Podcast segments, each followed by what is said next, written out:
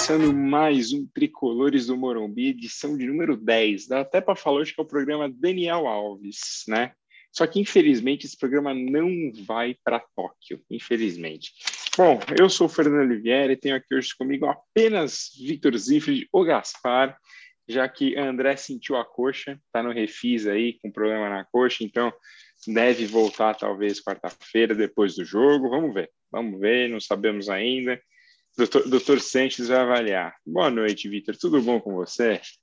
Ah, boa noite, né? A gente não está a gente não tá tão bem quanto o Daniel Alves, né? Que numa pandemia consegue fazer uma viagem para o outro lado do mundo, mas estamos aí. Acho que São Paulo, São Paulo deu uma recuperada boa aí, uma, uma um respiro que a gente estava precisando, algo que que estava era tava virando uma obrigatoriedade mais do que uma necessidade, um pouquinho até mais mais complexo do que só ganhar uns pontinhos aqui e ali. Mas estamos é, agora com os olhos na Libertadores, né?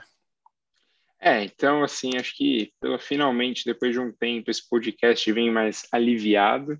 Tricolor aí com duas vitórias seguidas, deu um.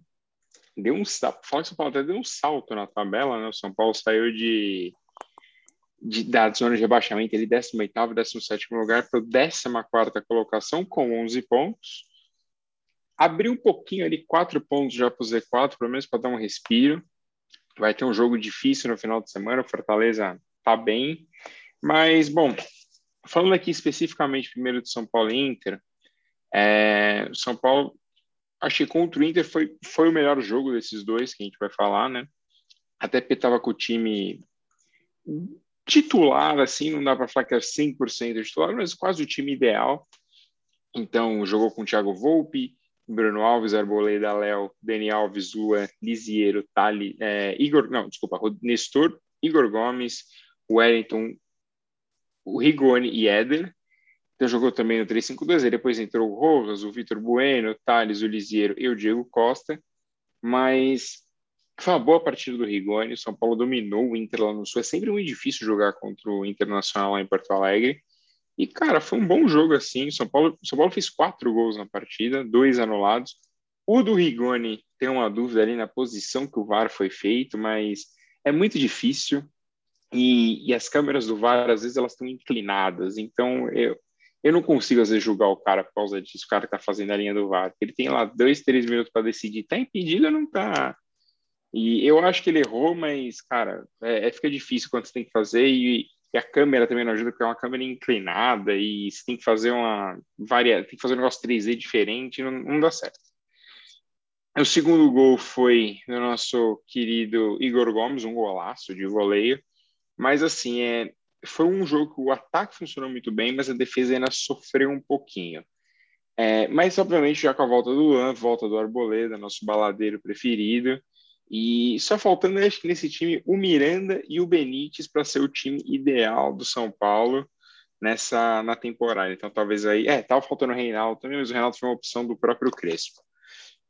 Então, assim, o, o Inter. O, e é engraçado que o Inter não vence há oito jogos em casa, o Inter não vence desde maio, desde o Campeonato Gaúcho. Então, assim, não é só o São Paulo que vem passando por um momento de turbulência, outros grandes também estão passando. Vídeo aí o Grêmio. do Sul, né? Provavelmente do Sul. É, então.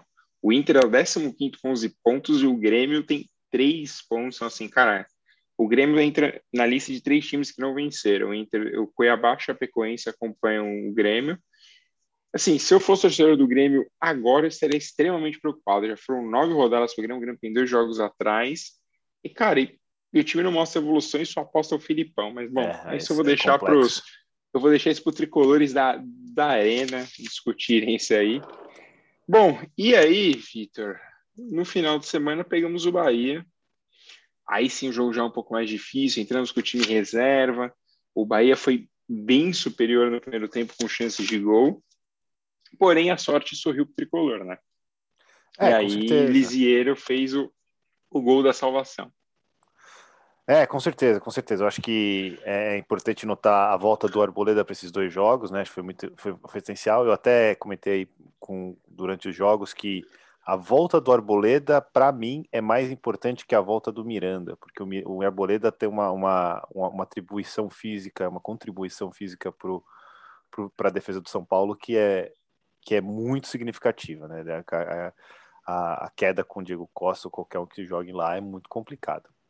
É, o, jogo de, o jogo do Bahia foi realmente é, um pouco mais morno, né? Um pouco mais é, estranho jogar com esse time reserva. O que mostra também que, que esse time reserva do São Paulo realmente ele tem muita carência para realmente você falar, ah, não, vamos jogar com um time reserva esse jogo especificamente, principalmente no ataque, quando, quando é, essa invenção de, de, de Pablo e Vitor Bueno ao mesmo tempo realmente é uma.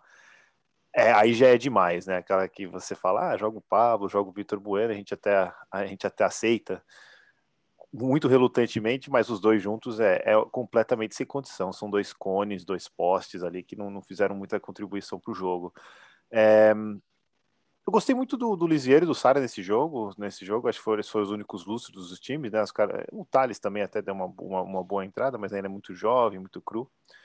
É, o, o Sara criou bastante, bastante, bastante coisa. Ele foi o que apareceu mais. E depois de um, depois do jogo começar a ficar truncado e um segundo tempo onde a gente melhorou, a gente conseguiu organizar um pouco mais a casinha controlar mais a bola, batemos bastante, teve lance do, teve lance do Sara que quase fez o gol, teve o Galeano que entrou, quase fez um gol também. É, a gente, eu acho que eu, eu, até acho que nesse sentido a gente foi coroado com, com um gol no final depois de bater um pouquinho mais do que o, o Bahia no final do jogo. O Marquinhos chega e dá um chute, depois a bola volta para o Reinaldo, o Reinaldo Chope, né? Que é o cabelo do é. Reinaldo. Merece, Reinaldo, Reinaldo Brama agora. Se eu tivesse que julgar o melhor da partida, foi o cabelo do Reinaldo, né? O Reinaldo do, do, do Chope. Mas. Mas só aproveitando o que você está falando, a gente está falando em chutes ao gol. São Paulo deu seis e o Bahia deu dois. Só que quando você pega os dados do primeiro tempo, foram foi um chute de São Paulo contra os dois do Bahia, ou seja, é exatamente o que você falou. O, o número mostra como o São Paulo conseguiu dominar a partida no, no segundo tempo e aí sim criar chances. Teve a chance do Galeno, que, cara, não pode perder uma chance. Não pode, não pode perder. Naquela situação.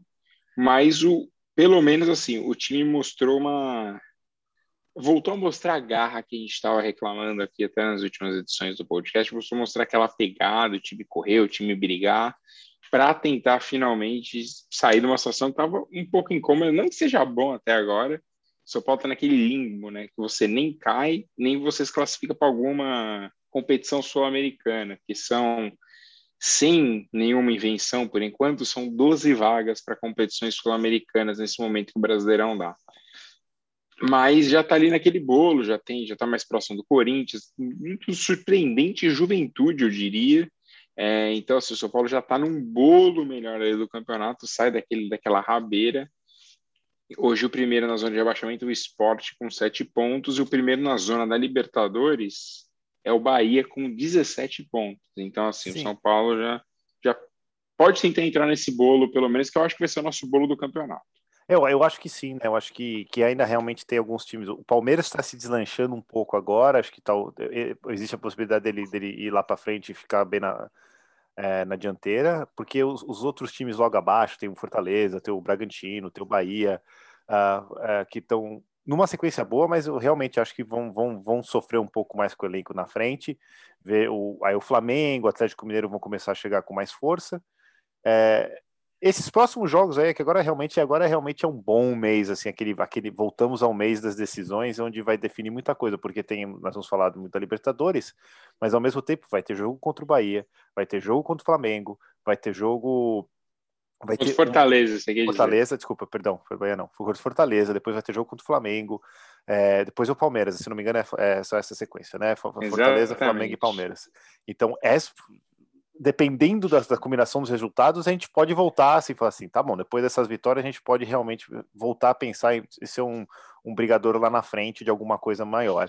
Mas, é, por enquanto, é realmente se livrar desse sufoco e como o próprio time do, do Crespo se mostrou, se se demonstrar bastante copeiro, acho que agora é hora de olhar para essa Libertadores e a Copa do Brasil, que também daqui a pouco está vindo contra o Vasco, com um olhar bem, bem, bem, bem atencioso para essa coisa. É, e só é. passando até o que você falou, o calendário agora está bem dividido de uma forma assim: de final de semana é Brasileirão, de meio de semana Copas. Então, amanhã, terça-feira, ou hoje, né? Caso o podcast já vai estar no ar nessa terça-feira.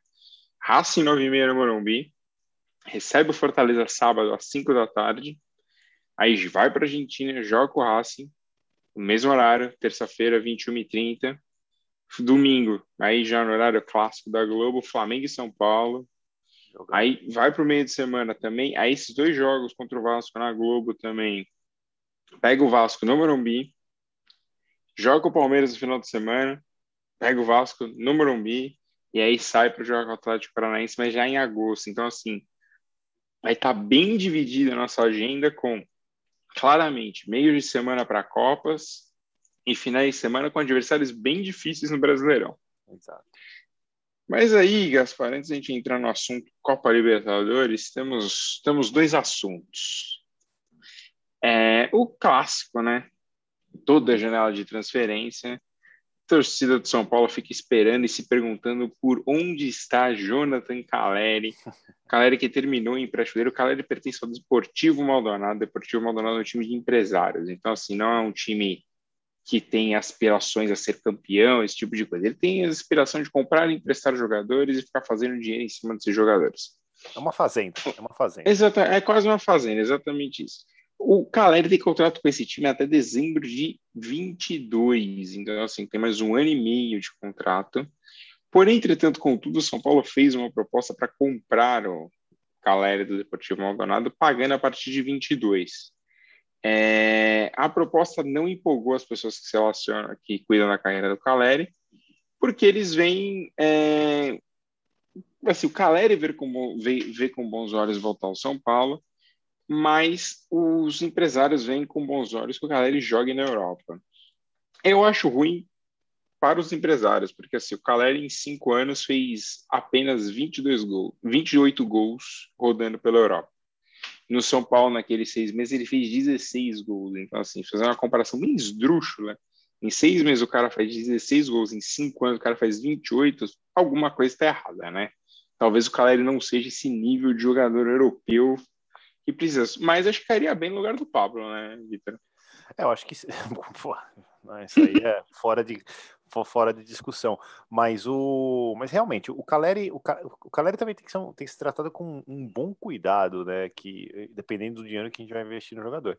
Ele é um jogador que teve uma boa fase no começo da na Argentina, uma excelente fase no São Paulo de seis meses, de uma, é é que nem Copa, é que nem jogador de Copa do Mundo e uma e, e passagens fugazes pelo, pela Europa, West Ham, é, Las Palmas, não sei Cinco anos single clubes, West Ham, Las Palmas, Alavés, Espanhol e Osasuna. Sim, é, rodou por médio para baixo da Europa, da, da Espanha, é, pouca relevância, não, não apareceu, não, não, é nem, não é lembrado nem por umas coisas. Então, acho, eu acho válido trazer pela, pela história que ele teve, a vontade que aparentemente ele tem, e como eu falei também aqui, que o cara, gosta, o pessoal gosta de falar, ah, ele quer voltar, mas se ele quer voltar, ele voltava, né? Acho que eu, eu um pouquinho é. mais, tem um pouquinho mais do que só não, ah, não, voltou, mas os empresários, não, ele também quer o dinheiro dele, é, se ele quisesse mesmo, ele voltava. Então, eu acho que seria uma ótima para o São Paulo. É um jogador que tem calibre para jogar no, no, Campeonato Brasileiro, calibre para jogar numa competições internacionais. Ele tem um pouquinho mais de faro de gol do que a gente precisa. Como, como eu falei em alguns outros podcasts, no, no, nas outras, nos outros episódios, a gente não precisa de um grande centroavante, a gente precisa de um jogador médio bom para porque o Rigoni tem a capacidade de botar a bola para os caras, o Sara tá com boca tá com uma, tá numa fase muito boa, Daniel Alves, Benítez, então nós temos bons servidores de bola. Se você, se você conseguir colocar um centroavante de maior calibre ali, realmente facilita bastante a ajuda para o Éder e para o Luciano no futuro. Né? Não, é, então, eu, eu, ali, né? eu acho que esse, esse é o ponto. Assim, Vitor Bueno, cara, o Vitor Bueno ele pode ser, sei lá, às vezes um bom meia, mas, cara, ele não é finalizador, ele não sabe fazer gol. É, mostrou isso, inclusive, no Paulista, que várias vezes chegava na cara do gol tinha uma dificuldade incrível Exato. de finalizar. E o Pablo é uma invenção do Diniz, porque no Atlético Paranaense, onde ele destaca, o Pablo joga de ponta, não ponta veloz, mas um cara que cria oportunidades para o centroavante. Exato. E no São Paulo ele virou o 9, virou aquela obrigação de ser o goleador. Cara, não existe isso. Pablo não é isso e a gente está pagando por uma coisa que está é. sendo usada errado. E exatamente, eu acho que isso, isso também é um ponto muito interessante é, para que, que no, do, dos, dos males men, os menores desse, desse, desse último mês, que foi um pouquinho de sofrimento aí para o São Paulo, foi realmente abrir, a gente abrir os olhos e falar: a gente ganhou um Campeonato Paulista, foi muito legal e teve, tem muito o seu valor, mas o nível de qualidade do Paulista para o brasileiro já é uma outra conversa. Então, como a gente viu, jogar com um time reserva contra o Bahia não é a mesma coisa que colocar um time reserva para jogar contra o Ituano o jogo é muito mais sofrido, a gente não é uma, não é uma, é muito mais complicado. Antigamente você, o, o Vitor Bueno tinha 300 bolas para fazer gol, ganhava, ganhava de 3 a 1, 4 a 2, não sei o que. Agora é realmente ele não vai ter essa, essa chance a cada minuto para fazer um gol e ele vai poder desperdiçar. Então, eu acho que temos uma boa chance aí de, de trazer um cara bom, talvez com o Caleri, vamos ver se essas, essas negociações reesquentam, né? Botam no micro-ondas de novo mas temos que esperar para ver. Ele não, ele não vai ser, não vai ser para agora que ele vai jogar, então é o que a gente tem agora para esse próximo mês. Vamos ver o que dá para brincar. E hoje também, né? Saiu a notícia aí que o Roger Guedes estaria fechando com São Paulo. Vazou um suposto áudio que o Roger Guedes estaria procurando casa em São Paulo porque ele teria assinado um contrato com São Paulo. Três setoristas, né, que cobrem o São Paulo e o Marcelo Razan, que cobriu muito tempo pelo Globo Esporte, hoje está no Gol.com, o Eduardo Oliveira do Globo.com e o Plihal da ESPN, é, os três devem falar a mesma coisa, que tem zero negociação entre São Paulo e Roger Guedes. Eu não tenho nenhuma informação, também o Vitor não tem nenhuma, então assim, a gente mantém o que eles estão falando. Não tem negociação, não sei se esse áudio é real, porque pode ser aqueles negócios, um áudio de três anos ah, atrás, é. para procurando casa em São Paulo. Então, assim, não, não banco nada, não, não tô nem aqui para isso, mas é isso. Então, assim. E na, e na minha se... opinião, ele é muito encrenqueiro. Eu não sei se vale a pena esse investimento, não. Muito encrenqueiro. Não.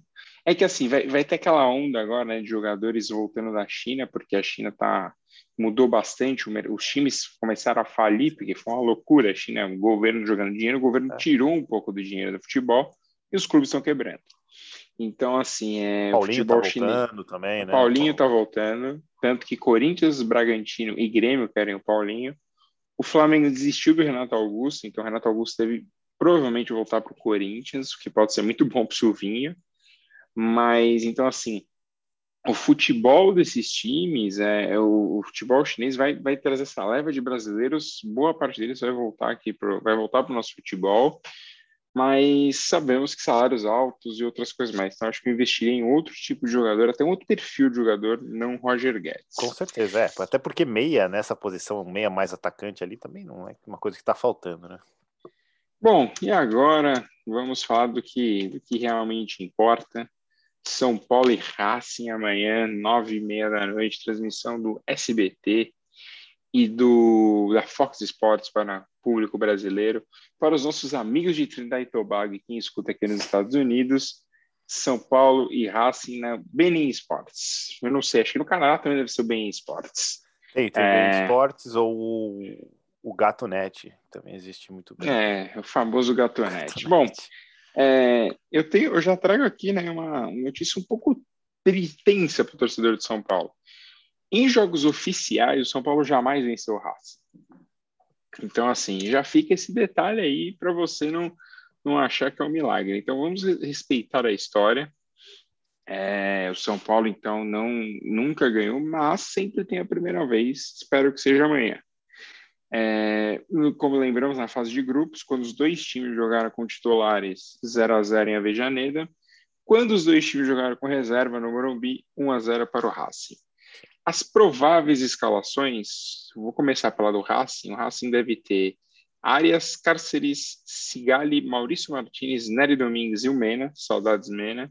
Saudades. Miranda, que infelizmente não é o nosso, Moreno e Piatti, Tchencalá e Copete. Esses são os mesmos 11 que enfrentaram o São Paulo no 0 a 0 em Avejaneda, uma linha de 5 5-3-2, mas o Tchancalay volta para o meio campo, então ficaria uma defesa de 5-4-1. Está valendo até no Olé hoje, que é a ideia do Juan Antônio Pizzi, que no primeiro jogo contra o São Paulo estava para ser demitido e continua no Racing, é que o Pizzi não quer tomar gols no Morumbi. Então vocês já podem esperar um jogo bastante catimbado, um jogo preso, aquele jogo bem de libertador, um jogo amarrado.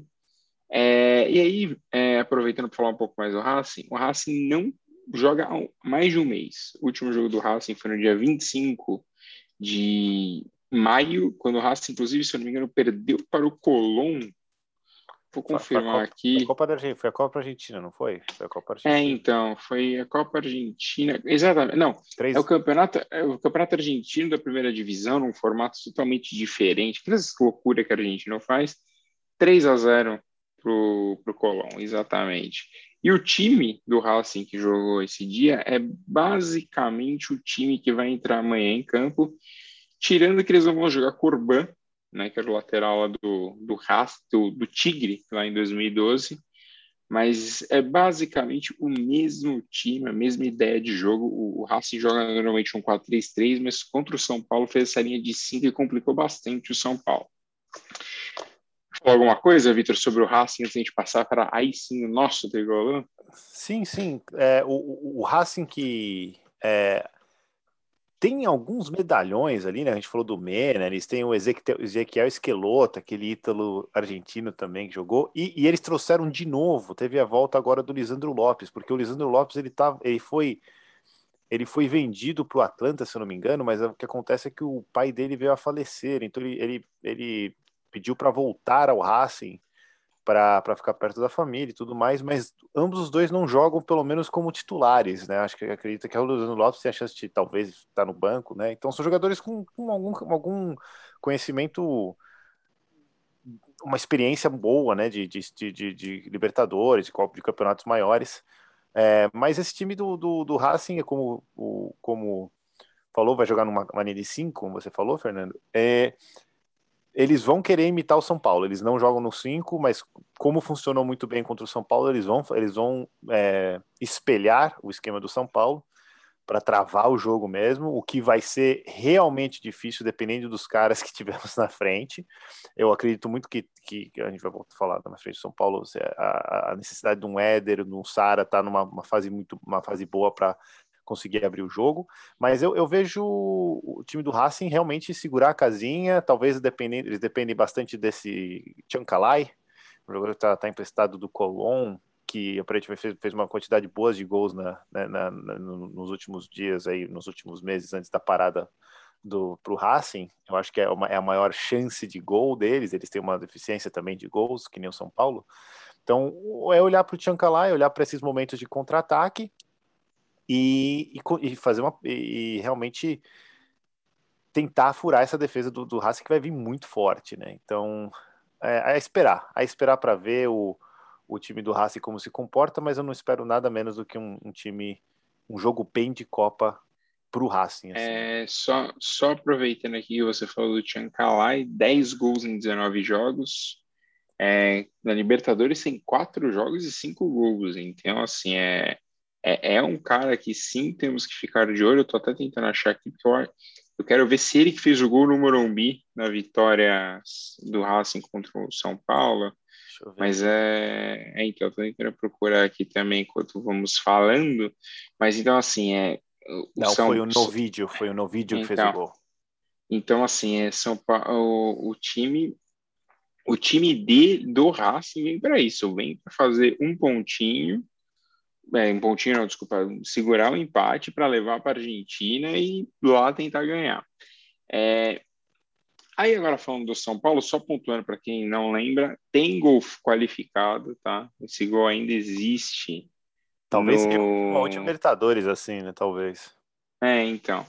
Então, assim, tem esse gol, então não me esqueçam é, que tem esse cacete desse gol ainda. Então, não tomar gol em casa é importantíssimo. Segundo Alta, então o time provável do São Paulo deve ser Volpe, Diego Costa, Arboleda e Léo, Igor Vinícius, Luan Liseiro, Benítez, Reinaldo, Gabriel Sara e Éder. Então, assim, seria basicamente um 3-6-1, né? Com o Sara fazendo, o Sara e o Benítez rodando ali. Gosto porque o Reinaldo vai chegar muito na frente, mas por outro lado a gente perde um pouco do lado direito, que a gente vai ter o Igor Vinícius e não o Daniel. É, o Orejuela não vem agradando aparentemente nos treinamentos, então o Orejuela é carta fora desse baralho por enquanto. É, então, assim, vai, é, é, é, o melhor que a gente tem, acho que por hora, né? Já que o Daniel está fora, o Bruno Alves está fora por. O Bruno até treinou com o grupo, mas o Bruno está suspenso para essa tá partida, então o né, Bruno a gente não pode contar. E aí a gente tem o, o nosso trio de problemas, que é Miranda com dores na panturrilha esquerda não treinou hoje, então muito difícil que o Miranda entre amanhã em campo. É, temos o Rigoni que está com edema na coxa esquerda, não é tão grave, mas também não treinou na segunda-feira, então muito difícil jogar. E o Luciano com estiramento no músculo da coxa esquerda. O Luciano, assim, o Luciano, os outros dois até de repente um banco. Um o Luciano banco. Eu, eu acredito quer... que talvez um Rigoni, um Rigoni eu apostaria que tivesse que cair num banco aí. O, o Luciano sequer vai, a, a, provavelmente assim, vai para o Morumbi às vezes para assistir o jogo, mas sequer vai fazer parte do time. Assim, então assim, é o que temos de melhor neste momento, é o que temos para tentar fazer a diferença nesse jogo contra o, contra o Racing, principalmente pelo fato de ser em casa, então é importantíssimo ganhar essa partida, acho que não tem muita não tem muito papo. São Paulo precisa ganhar em casa para tentar, porque a gente não sabe, a gente vai entrar até num outro assunto. Não está claro se teremos torcida em Buenos Aires. Eu acho que não, porque a situação do coronavírus na Argentina não está boa mas não dá para saber até segunda ordem. A Comebol, como todo mundo deve ter visto aí no final de semana, liberou a volta da torcida, mas deixou na mão das cidades e estados definirem se vai ter torcida ou não. Eu acho que nesse caso São Paulo e Racing vão jogar com os estádios sem público. Mas já não sei se, por exemplo, se a gente passar contra um Palmeiras, quer dizer, contra o Palmeiras, se a gente passar, talvez sem público, mas o Flamengo, por exemplo, está se movimentando para o Distrito Federal Sim. jogar com público. Então, assim, é, o jogo deve, o jogo de amanhã, pelo menos, vamos em público. O, o governo do estado de São Paulo, a Secretaria de Esportes, confirmaram essa informação aí. Depois, o João Dória, numa entrevista, confirmou que, por hora, os times sem nenhuma chance de, de ter público. É, é até interessante aqui na nota do, do, Red, do, do São Paulo, aqui no Globo Esporte, que o Bragantino, que vai pegar o Del Valle, fez um acordo com o time equatoriano para que os dois jogos sejam sem público. Interessante. Para o Del Valle sequer tentar a liberação no Equador, então os dois jogos vão ser sem público também. É, isso, isso, isso com certeza. Por, por mais que seja, sei lá, não seja uma porcentagem muito grande, mas isso vai fazer uma nunca numa Copa, isso faz uma, uma diferença brutal. Então, se, se, o Flamengo jogar com torcida e, perdão, se eu me esqueci o time que o Flamengo jogará na. na Defensa na, e Justiça. Defensa e Justiça. E o Defensa e Justiça não jogar, o que pode ser o provável que vai acontecer, é uma, é uma já era uma desvantagem grande para o Defesa e Justiça, mas é, fica monstruosa. É um negócio até injusto, que eu acho que a Comembol tinha que ter, não, não podia liberar na mão dos, dos times para fazer isso, mas mas... Não, e se libera no domingo à noite, faltando assim é dois dias para os primeiros jogos é, é, é, até desrespeitoso com os times. É, a gente sabe que, é, a gente sabe que não, eles não agem, eles agem por linhas tortas para fazer coisas tortas, né? É, então não é, não é errado para fazer certo, é tudo errado para fazer errado mesmo. Então, é, eu acho que o São, o São Paulo é, vai depender da força do, do Morumbi, porque na verdade acho que uma coisa que o, o, eu ouvi do o, o Arnaldo, do Arnaldo do canal Arnaldo Tironi, que falou sempre muito bem, ele, ele sempre bota essa frase e é muito significativa. Não importa que seja com torcida ou sem torcida. O São Paulo no Morumbi é muito forte. O São Paulo no Morumbi é muito difícil de ser batido. É muito difícil. É muito, situações como 1 a 0 pro Racing é, são raras. São raras. Independente da situação do time, a gente pode perder fora de casa e pode até empatar, mas ganhar do nosso time do Morumbi é muito, é muito difícil. Então a gente São Paulo tem que fazer bom uso dessa vitória, desse, desse campo para trazer uma vitória ou pelo menos na pior das hipóteses boas, vamos dizer assim, é não tomar gol. Que seja um 0 a 0 a 0 exato. 0 a 0 Não tome, não tome esse gol, porque o time, o time do Joyce já não vai vir para atacar. Nós temos, nós temos a Arboleda, nós temos o Léo, nós temos o Luan, nós temos o, o próprio Igor Vinícius, que no, no fundo até corre um pouco mais que, que, é o, que o resto da galera. Então é, é zero gol, e vamos tentar fazer uma, duas bolas ali para fazer um gol. Né? É, eu quero ver o quero ver como, como, como o ataque se comporta. Ele ele está sempre ele tá sempre precisando, tá sempre faltando uma peça muito importante nesse ataque do São Paulo. Então é muito é, isso é muito ruim. Isso é, nunca nunca tem uma sequência muito boa dos mesmos jogadores e do, do, da, do que a gente sempre acha que é, que é, que é, que é o esquadrão ideal do São Paulo. Uh, mas pelo menos a casinha ali, mesmo que tenha um, um, um outro um, um, zagueiro mais questionável ali atrás, a gente tem que jogar para segurar esses gols, para segurar zero gols contra e tentar uma bolinha ou duas é, ali. E até, até um elogio aí pro Diego Costa, né, que não vem jogando bem, mas contra o Bahia ele salvou um gol que, cara, não sei como o Gilberto perdeu aquele gol, né? É. Assim, ele chutou e o Diego Costa conseguiu desviar de cabeça, um gol certo, o Volpe já tinha sido batido. Então, Gilberto, assim, que o São Paulo deixou sair de graça como se, não, como se fosse um Zé, um Zé Ruela há um tempo atrás. É, não, e, e, se, e, se, eu não me engano, ele, quando ele saiu, ele foi direto para o Canadá, não foi? Ele foi para o assim. Chicago, foi o Chicago Fire, se não me engano. Ele foi para um time da MLS. É, então. Ou Toronto, ele foi para Toronto, né? Ou ele, foi para Toronto. Toronto. Ele foi para Toronto, Toronto, acabei de confirmar. Veio, ele veio, ele jogou no Chicago também. É, ele jogou no Chicago só para um. Essa é uma curiosidade muito interessante. Ele jogou no Chicago e ele era o jogador designado, aquele jogador designado da MLS. Ele estava na frente do Schweinsteiger. Então, noção, é. Ele tinha moral lá, ele tinha moral. E ele é um bom jogo, pelo amor de Deus, para o Campeonato Brasileiro, para essa falta de atacante que a gente tem, para ficar olhando é, a dupla VB e P, é, Vitor Bueno e Pablão. É, pelo amor de Deus, eu não faria para ter o Gilberto. E, e desculpa aqui, o Gilberto não jogou, ele jogou no Chicago Fire, do Chicago Fire ele veio para o São Paulo sem contrato. É. Inclusive, é. ele foi reserva de Andrés Chaves, né? saudoso Andrés Chaves. Meu Deus. E depois ele foi jogar no INI Malatyaspor da Turquia. Então, isso aí foi o, foi, foi o cartel de Gilberto, né? nessa época que ele passou pelo tricolor. Ele fez 12 gols.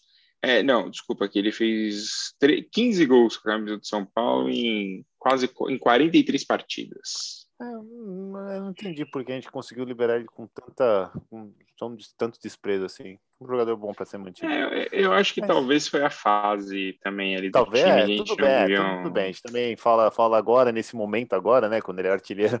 Mas, é, mas sim, né? É, mas é. Fase mas, assim, não estava ajudando, né? É, não estava ajudando. Então vamos. Mas voltando aqui pro, pro tema do, do nosso tricolor, acho que a gente tem virando a chave, começando, começando uma, uma nova competição do zero praticamente, de novo. Não importa o que aconteceu na Libertadores na, na, no primeira, na primeira fase, não importa essas duas, esses dois reveses aí, um, um empate uma derrota contra o Racing. Partida nova, tudo zero bala, vamos nessa. E aí, fazendo um, né, um avanço aqui maluco de, de, de otimismo na chave da Libertadores desse ano, caso né, passemos pelo Racing, teremos o Palmeiras, né? ou Universidade Católica. Mais provável o Palmeiras, mas Universidade Católica. Caso também vencemos o clássico, aí, meu amigo, assim, se era difícil com o Palmeiras, no outro lado da nossa chave temos Boca Juniors, Atlético Mineiro, River Plate e o Argentino Júnior, que acho que é o mais fraco desses quatro. E aí, obviamente, do outro lado ali, eu nem vou falar porque tem Flamengo, tem o Inter, tem o Fluminense, então assim, ou colocando hoje, essa seria a nossa chave até uma possível final. Então, é, primeiro Racing, obviamente, depois Universidade Católica ou Palmeiras, depois Boca, Atlético Mineiro, River ou Argentino Júnior numa possível semifinal. Assim, sendo muito sincero, não vejo esse time de São Paulo com a cara de campeão da Libertadores, um time assim que você fala, nossa, é 100% confiável mas talvez dê para beliscar uma boa campanha e né, voltar a ser o São Paulo de, de outros anos. Ah, com certeza. É, é como, é como realmente ele, é, o, o, próprio que veio de um, de um campeonato com defesa e justiça aí no, na Sul-Americana é, é um jogo de cada vez. Pô, a gente acabou de ver, no fundo, a gente acabou de ver um time do Chelsea que, que, que era uma carta fora do baralho desses últimos times aí da, da Champions League levar na marra, levar o campeonato na marra. Tinha, pô, passou por Manchester City e tinha Borussia Dortmund, tinha tinha Bayern de Munique, tinha PSG, tinha tanta coisa boa lá e, e foi o Chelsea que era um, no fundo, no fundo dos mais azarões ali de todo aquele esquadrão. Então, é, é, é dois joguinhos, vai para a próxima. Dois joguinhos, vai para a próxima. Então, Exato. dá para acreditar. E, e, só dando aí a informação, passou por Real Madrid na semifinal, né? Uhum. Não que seja o melhor Real Exato. da história, mas passou pelo Real. Passou pelo Porto nas quartas de final e passou pelo Atlético de Madrid nas oitavas de final. Eu acho que aí, talvez, pelo momento dos times, o resultado mais surpreendente. Exato. E na final, sim, ganhou do, do Manchester City por 2, 1 a 0. Eu ia falar 2 a 0, mas né? foi é, 1 a 0. Foi 2 a 1. 2 a 1 foi na final da foi no Campeonato Inglês. Exato. Bom, e aí notícias, notícia muito importante da semana, o São Paulo tem um novo patrocinador na camisa, já vimos na partida contra o Bahia, o Sports Bet.io, né? Se você já deve ter visto o Denilson Show fazendo a propaganda falando que deu green, não confunda com o Palmeiras, não seja esse, esse infeliz. Deu green é só para falar que você ganhou dinheiro né, com a sua aposta, não tem nada a ver com o Palmeiras. Exato. Sports Betting, Sportsbet já patrocina o Southampton na Premier League e patrocina a aqui em cima, quase aqui no, no ombro, né? Aqui na clavícula, a camisa do Flamengo. Tem um Homoplata é o nome também, então.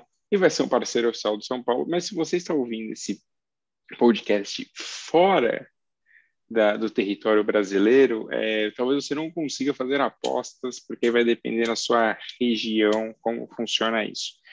Mas então os, os valores são 27 milhões por ano, aí, basicamente, né? São três anos e meio de acordo, metade desse ano, 22, 23 e 24. O São Paulo vai ganhar fixo 94,5 milhões de reais e tem 10,5 milhões em bônus, que daria um total aí no, no fim, no frigir dos ovos, se atingir todos os bônus, 105 milhões em três anos e meio. Cara, não é nada ruim. Belíssimo patrocínio, aí sim um, bom acerto da, da gestão Júlio Casares. E o Sportsbet, antes de você falar, vai patrocinar também o basquete e o futebol feminino mas um jeito diferente. Acho que no futebol feminino, assim, se não me engano, vai estar na manga e no basquete vai estar atrás, nas costas, porque ele já tem um outro, vai ter um outro patrocínio master também para o feminino e para o basquete. É, realmente, por mais que temos sempre algumas, algumas divergências de como algumas pessoas pensam, parabéns ao Júlio Casares, para, parabéns à gestão que ele anda fazendo, uma gestão realmente transparente, meio é, ele gosta, como a gente já falou aqui, que ele gosta de aparecer, mas pelo menos ele aparece com boas notícias. Então ele ele está fazendo um bom trabalho, merece merece o crédito. Essa, essa última fase de, de, resultados ruins também não foi, não ele, ele não deixou de, de, aparecer, não deixou de defender o time. Então parabéns a ele.